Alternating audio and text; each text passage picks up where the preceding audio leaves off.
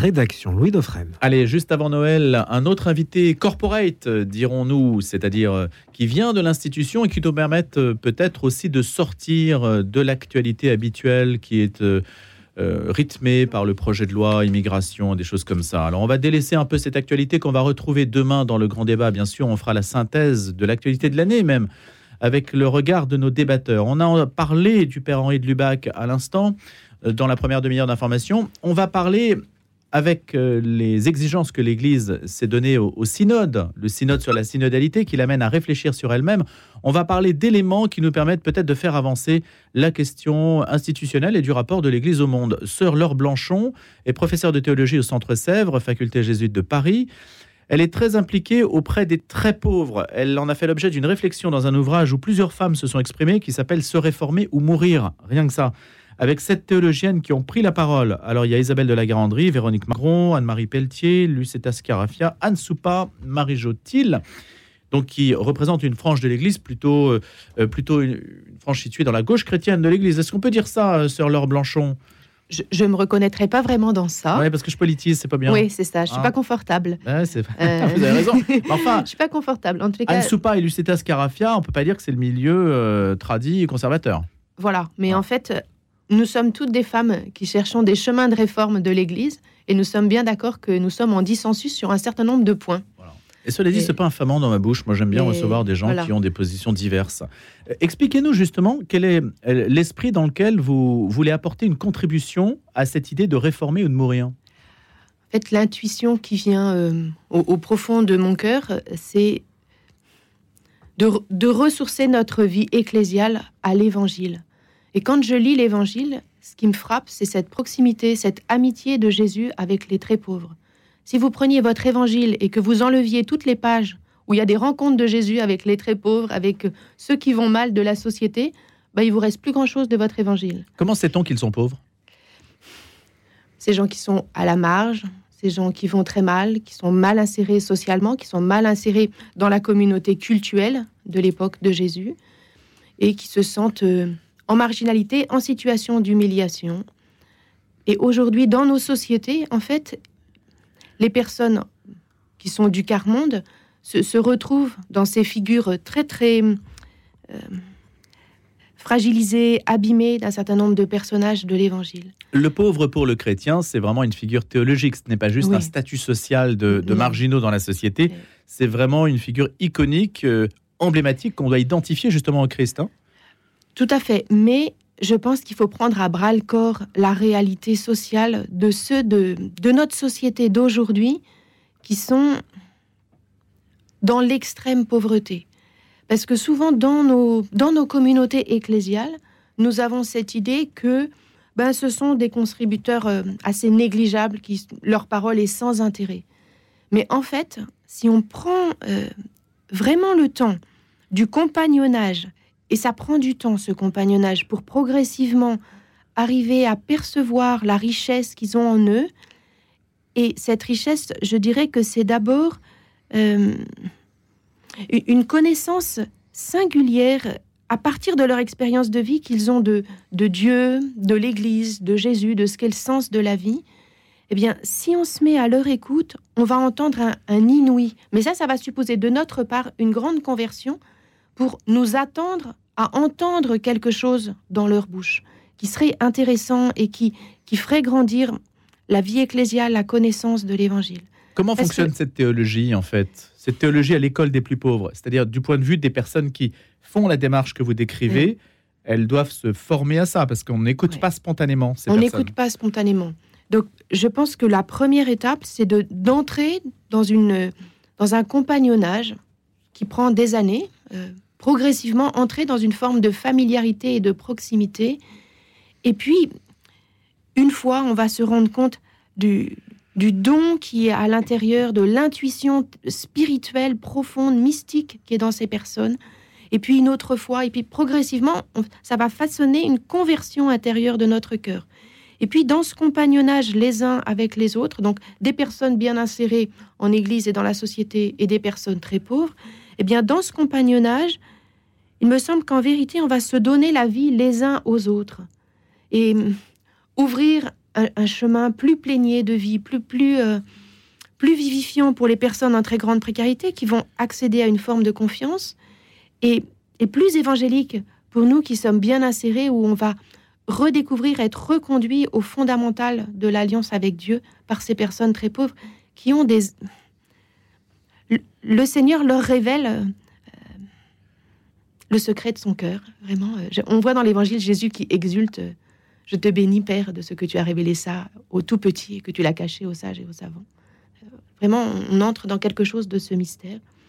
Au Centre Sèvres, on a, à partir de cette, ce compagnonnage, développé un séminaire de recherche théologique où on croise trois types de corpus dans nos travaux les, récits évangéliques, les, contributions que des personnes du quart-monde, dans, dans, des échanges et de conversations, disent sur ce texte de parole de, de parole de Dieu, et puis des textes théologiques. Et au croisement, à la mise en écho de ces différents corpus, ça nous conduit à repenser un certain nombre de questions théologiques.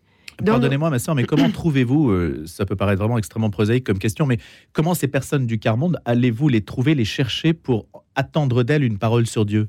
Alors qu'elles ont des besoins qui sont des besoins qui peuvent, euh, au contraire, euh, les éloigner de ces considérations spirituelles Donc moi, j'habite à Beaugency, donc une petite ville du Loiret. Donc dans, dans Beaugency, il y, a deux, il y a une église et une chapelle, et la chapelle est dans la cité HLM. Et hum, trois, quatre semaines après être arrivé dans ma nouvelle communauté de Beaugency, à la fin de la messe, j'ai fait une annonce juste pour proposer à ceux qui veulent et qui habitent dans ce quartier HLM très précarisé un groupe de partage d'évangile. Voilà, c'est pas beaucoup plus compliqué que ça. Et on a commencé un petit groupe, on était trois. Aujourd'hui, on est plutôt sept ou huit. Voilà, euh, ça peut être ça. Je sais qu'il y a d'autres endroits où c'était avec ATD Carmonde, il y avait une bibliothèque de rue qui avait commencé. Et puis, il y avait quelques personnes qui étaient chrétiennes et qui désiraient, au lieu de lire des livres profanes, de lire des livres sur Jésus. Donc, ils commencent comme ça. Parfois, ça va être dans la paroisse où on repère quelques personnes. Parfois, ça va être au centre social où on entre en lien avec quelques personnes.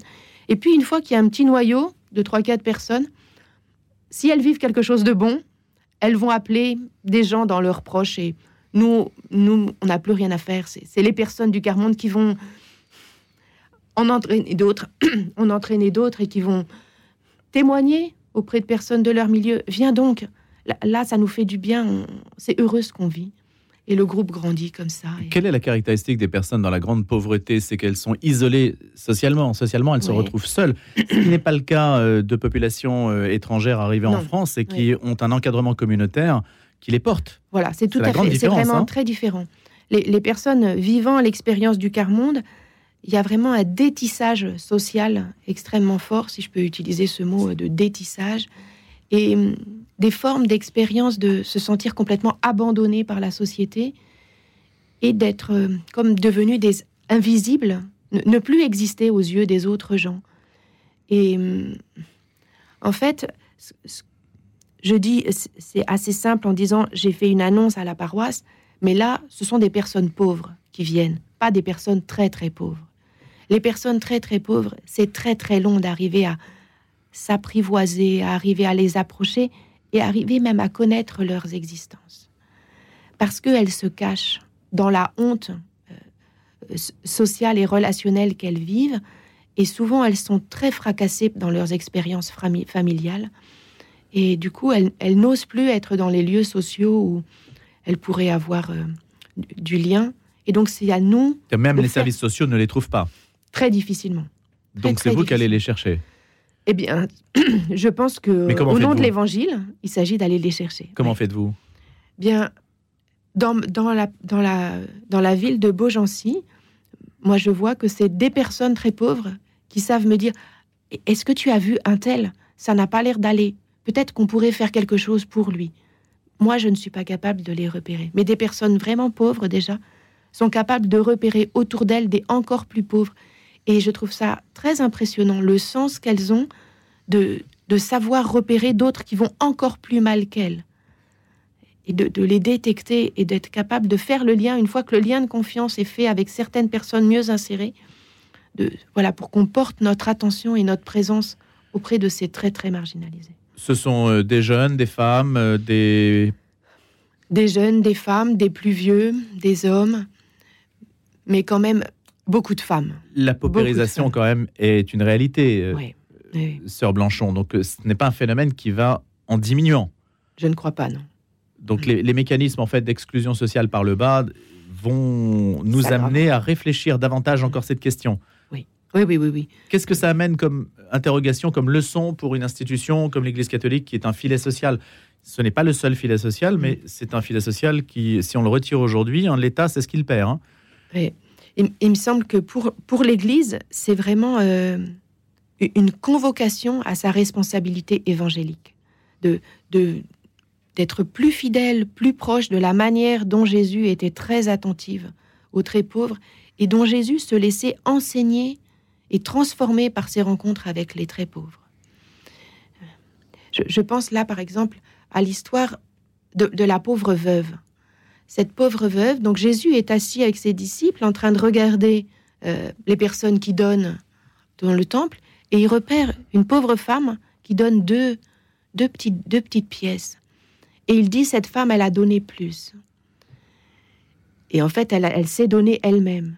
Et quand on, poursuit la, lecture du récit évangélique, il me semble qu'on peut vraiment dire que c'est en observant cette femme très pauvre que Jésus fait un pas de plus dans sa capacité à se donner lui-même, à se donner jusqu'au bout.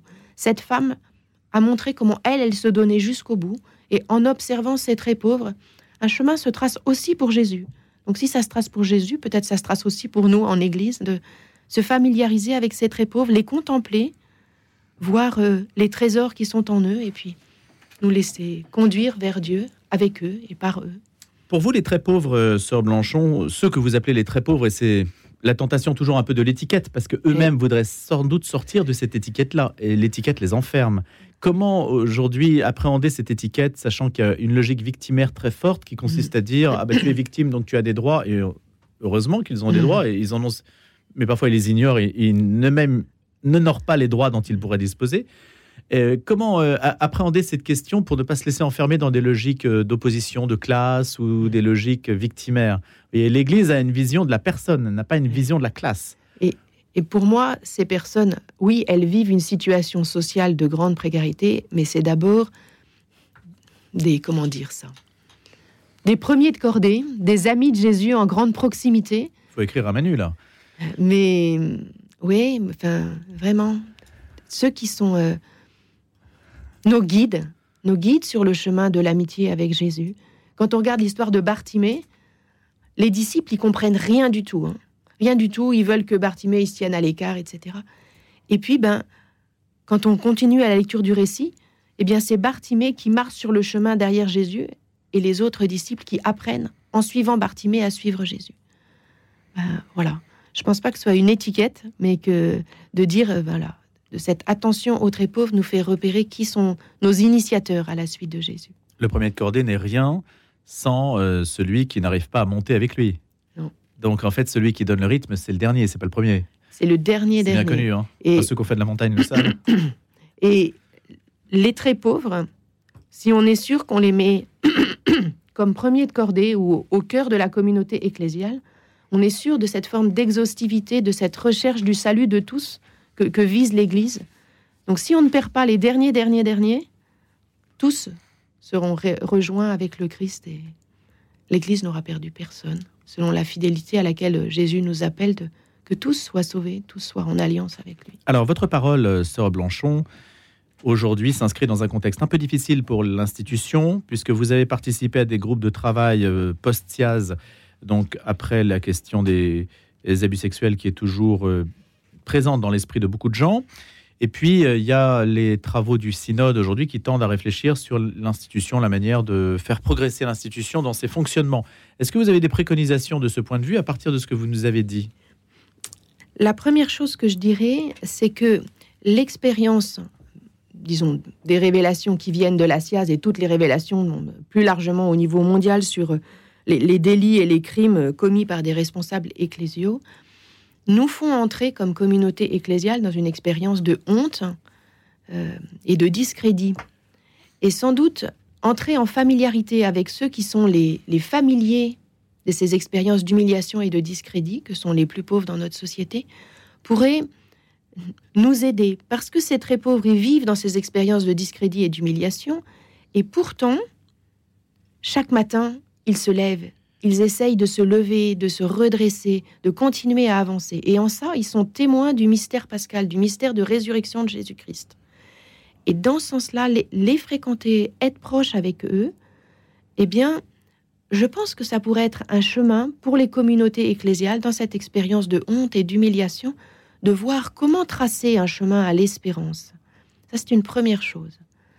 Et la deuxième chose, me semble-t-il, c'est que euh, sans la, la présence des très pauvres dans nos communautés chrétiennes, on court le risque de se tromper de Dieu. Les, très pauvres, il nous entraîne à connaître Dieu depuis le fond des abîmes, le fond de la déréliction, et de faire l'expérience que Dieu, il est avec nous dans ça, dans cette humiliation la plus profonde. Eux, c'est leur, leur expérience. Et à travers cette expérience d'humiliation, là, ils voient que le Seigneur leur ouvre un chemin. Donc, nous, en Église, en les fréquentant, je pense que ça peut nous faire sortir de nos erreurs de représentation de Dieu, nos, espèces d'idoles de Dieu, de Dieu tout-puissant, et dont certaines figures de, cléricalisme euh, donnent l'idée de, force, de puissance, de faire du nombre. Mais peut-être que c'est pas du tout là le chemin. Je pense que le chemin est plutôt dans cette, ce compagnonnage, cette amitié avec ceux qui sont abîmés, et que pour l'Église, ça va être un chemin de, de renouveau de cette connaissance de qui est Dieu. Et qu'est-ce que ça va ouvrir? Je ne sais pas encore, mais, mais, de passer par euh, finalement le, le chemin de la kénose, le chemin de, l'alliance avec Jésus-Christ dans son mystère pascal pour entrer dans une vie nouvelle. Hmm. Et le synode, eh bien, le pape nous encourage à finalement nous ouvrir à l'inattendu de l'Esprit Saint. Ben, entrer dans ce chemin de kénos, c'est s'ouvrir à l'inattendu d'une vie nouvelle. Vers quoi nous allons aller Je ne sais pas très bien. L'inattendu, en tout cas, c'est un point finalement assez important de votre réflexion, puisque l'inattendu, c'est la capacité justement aussi à se remettre en cause soi-même. Tout à fait. Et, ça, c'est, ça va au-delà du mot euh, inattendu. On peut se dire que c'est simplement une distraction. Non, c'est en fait un élément clé. Pour moi, quand je dis est-ce que je mets de l'inattendu dans ma vie Est-ce que je me mets en risque, en fait, en danger, en sortant de ma zone de confort? Sortir de la zone de confort, pour s'ouvrir à l'inattendu de la promesse de Dieu, de, l'advenu de Dieu. Aujourd'hui, le fait, euh, sœur Blanchon, que la sociologie catholique soit quand même plus bourgeoise euh, qu'elle ne l'était peut-être auparavant, euh, qu'est-ce que ça vous inspire en fait? Est-ce que c'est pas une manière non plus de parler des pauvres en se mettant à distance volontairement? Vous voyez, j'aime mes pauvres, je m'occupe d'eux. C'est une manière de dire que je n'en suis pas. Alors, je pense que c'est l'espèce de profil que vous dessinez là c'est un peu triste parce que du coup, on est avec quelque chose dans des figures d'assistanat des personnes et on n'est pas dans. Il euh, faut sortir de ça. Ouais, vraiment sortir de ces postures d'assistanat où moi je suis au-dessus avec ma main comme ça et je donne à celui qui est en dessous et qui reçoit. Et ça, je pense que c'est épouvantable quoi. Bah, ce n'est pas la démarche christique. C'est pas du tout la suite de Jésus-Christ. La suite de Jésus, c'est de s'asseoir ensemble à table, de partager le repas et de causer comme des amis. Ça, ça c'est la suite de Jésus. Après, de savoir quelle est la situation sociale des uns et des autres, c'est pas tellement le problème. Hein. Exactement. Mais en même temps, ce qui est important, c'est de savoir que certains parmi nous ont une expérience radicale de l'existence et de se tenir debout dans la traversée du malheur, donc faire vivre l'expérience pascale à même leur, euh, leur corps, leur vie, et que eux, il est temps pour nous d'ouvrir nos oreilles et nos cœurs pour nous mettre à leur école, parce que ils vont nous donner Jésus-Christ. Dieu veut passer par eux pour euh, se donner à nous. C'est un mystère euh, extraordinaire. Mais voilà, s'asseoir ensemble autour de la table, partager le repas, nous réjouir d'être fils de Dieu tous ensemble. C'est ce qu'on va faire à Noël. Voilà, c'est tout à fait ça. Donc, on pourrait recommander, par exemple, s'il y a des gens qui sont encore en panne d'idées pour Noël, de, de faire quoi, sœur Blanchon? De demander euh, si à la paroisse on peut disposer d'une salle, afficher sur la porte euh, euh, dimanche, euh, voilà, dimanche 24, euh, Noël pour tous, salle, je ne sais pas quoi. Il y en a qui le font. Venez, hein. voilà, venez avec quelque chose à partager et on ira à la messe ensemble pour ceux qui veulent et on partagera le repas du réveillon tous ensemble. J'ai vécu ça des années pendant les temps où j'étais dans le diocèse de Tours. Il y a une grande fête de Noël pour tous près de la basilique Saint-Martin. C'est vraiment une chose extraordinaire.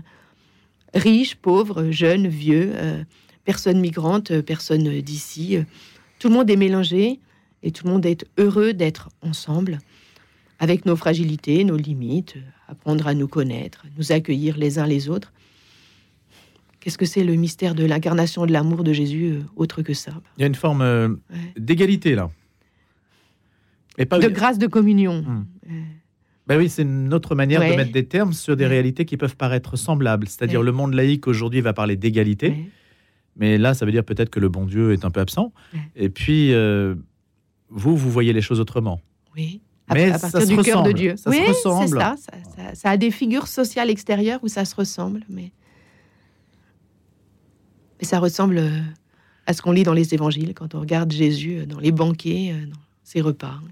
Normalement, la crèche, c'est ce que ça montre. Voilà, quelque chose de cet ordre. On voit dans la crèche, si on met ensemble le récit qui est chez Luc et le récit qui est chez Matthieu. Dans le récit chez Luc, on a Marie, Joseph, le bébé, et puis les bergers, qui sont des gens en très grande marginalité de la société de Jésus. Et puis, dans le récit de Matthieu, on a ces mages qui viennent, qui sont euh, des savants, des scientifiques, les grands de la société. Et tout le monde est là, ensemble, autour de ce petit bébé, qui est euh, l'amour de Dieu qui se donne à nous. C'est quand même euh, voilà, une belle image de ce que pourrait être l'Église rassemblés tous autour de hein. Jésus. On, les, euh, on est en chemin, on est en apprentissage de, vivre ça jusqu'au bout. Sœur Laure Blanchon, merci. Je vous souhaite un joyeux Noël. Vous aussi. Ça paraît bien tous les auditeurs. Oui, c'est ça. Et puis on aura certainement l'occasion de se revoir, je l'espère en tout cas. Se réformer ou mourir, vous avez participé à cette contribution intellectuelle aux éditions Salvator avec d'autres théologiennes qui prennent la parole. Merci de l'avoir prise ce matin. À bientôt. Merci beaucoup.